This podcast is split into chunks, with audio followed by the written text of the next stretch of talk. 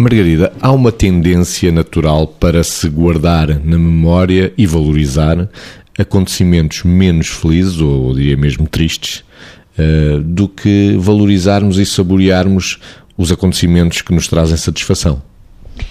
Eh, de facto, se por um lado nós às vezes uh, dizemos e encontramos isto que é temos uma tenue memória para a dor, se estivermos equilibrados uh, do ponto de vista psicoemocional, se estivermos equilibrados, temos uma tenue memória para a dor.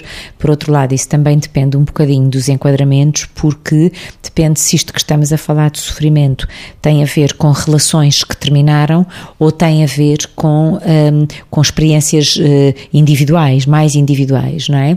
Quando tem a ver com relações, às vezes isso é quase uma estratégia natural, ou seja, o ir à procura de, do que é que foi de mal. Há pessoas que até dizem assim: bom, eh, eu tenho uma tão natural tendência a esquecer e, portanto, quando estão a dizer isto, também estão a dizer eu tenho medo de perdoar, implicitamente estão a dizer isto. E por isso a, a tendência é tal para esquecer que escrevo mais coisas que vivi com determinada pessoa, porque isso vai-me facilitar fazer o luto da relação quando sentir que estou a resvalar para a recordação ou a lembrança do que foi melhor naquilo que vivemos. Portanto, isto é o contrário do que você está a dizer, não é? Agora, é evidente que nós todos sabemos que temos de ter disciplina de pensamento para conseguirmos experimentar. Uh, um, sentimentos de, de, gratidão, de otimismo, de centração no agora e no amanhã de uma forma que nos seja proveitosa e, e, e consistente para o nosso bem-estar, uh, porque naturalmente, se por um lado, como eu dizia, uh, temos eh, uma tenue memória para a dor e por isso é que as coisas que nos, que às vezes nos doem de alguma maneira, às vezes até as vamos repetir, enfim, e, e vamos repeti-las porque também temos a expectativa expectativa de que depois corram bem como já correram. Uh, o exemplo disto é o nascimento dos filhos, não é? Portanto, é onde a dor uh, é significativa, quer dizer, as epidurais fizeram-se para alguma coisa, não é? Mas enfim.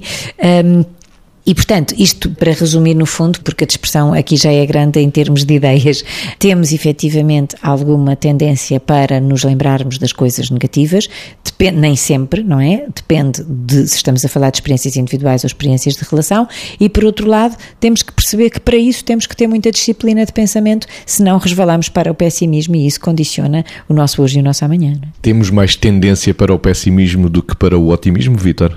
Eu acho que a questão põe-se a nível do desenvolvimento da raça humana, provavelmente também, ou seja, em termos daquilo que, enquanto matriz neurobiológica, fez com que, no processo de desenvolvimento do homem, homem no sentido homem e mulher, que uh, o instinto de sobrevivência tivesse muito alerta, porque era necessário estar. Mas nós ficámos com esse registro ancestral na nossa matriz de funcionamento, porque há muitos séculos atrás, obviamente, o homem tinha que estar claramente preparado para se defender do que era negativo e, portanto, foi registando o seu sistema límbico, o seu sistema emocional, estava muito preparado para, para responder àquilo que era o medo e a ansiedade e fugir e atacar neste registro de sobrevivência e a acionar logo o tronco cerebral que bate o coração, faz suar, para que a pessoa possa agir quer defendendo-se, quer atacando, mas isto tem a ver com as coisas más. Depois, o circuito de recompensa, aquele que dá prazer, que dá satisfação, precisa ali de um, de um, de um gatilho para o poder funcionar, para depois ele entrar em circo, em circo virtuoso quando é necessário. Às vezes,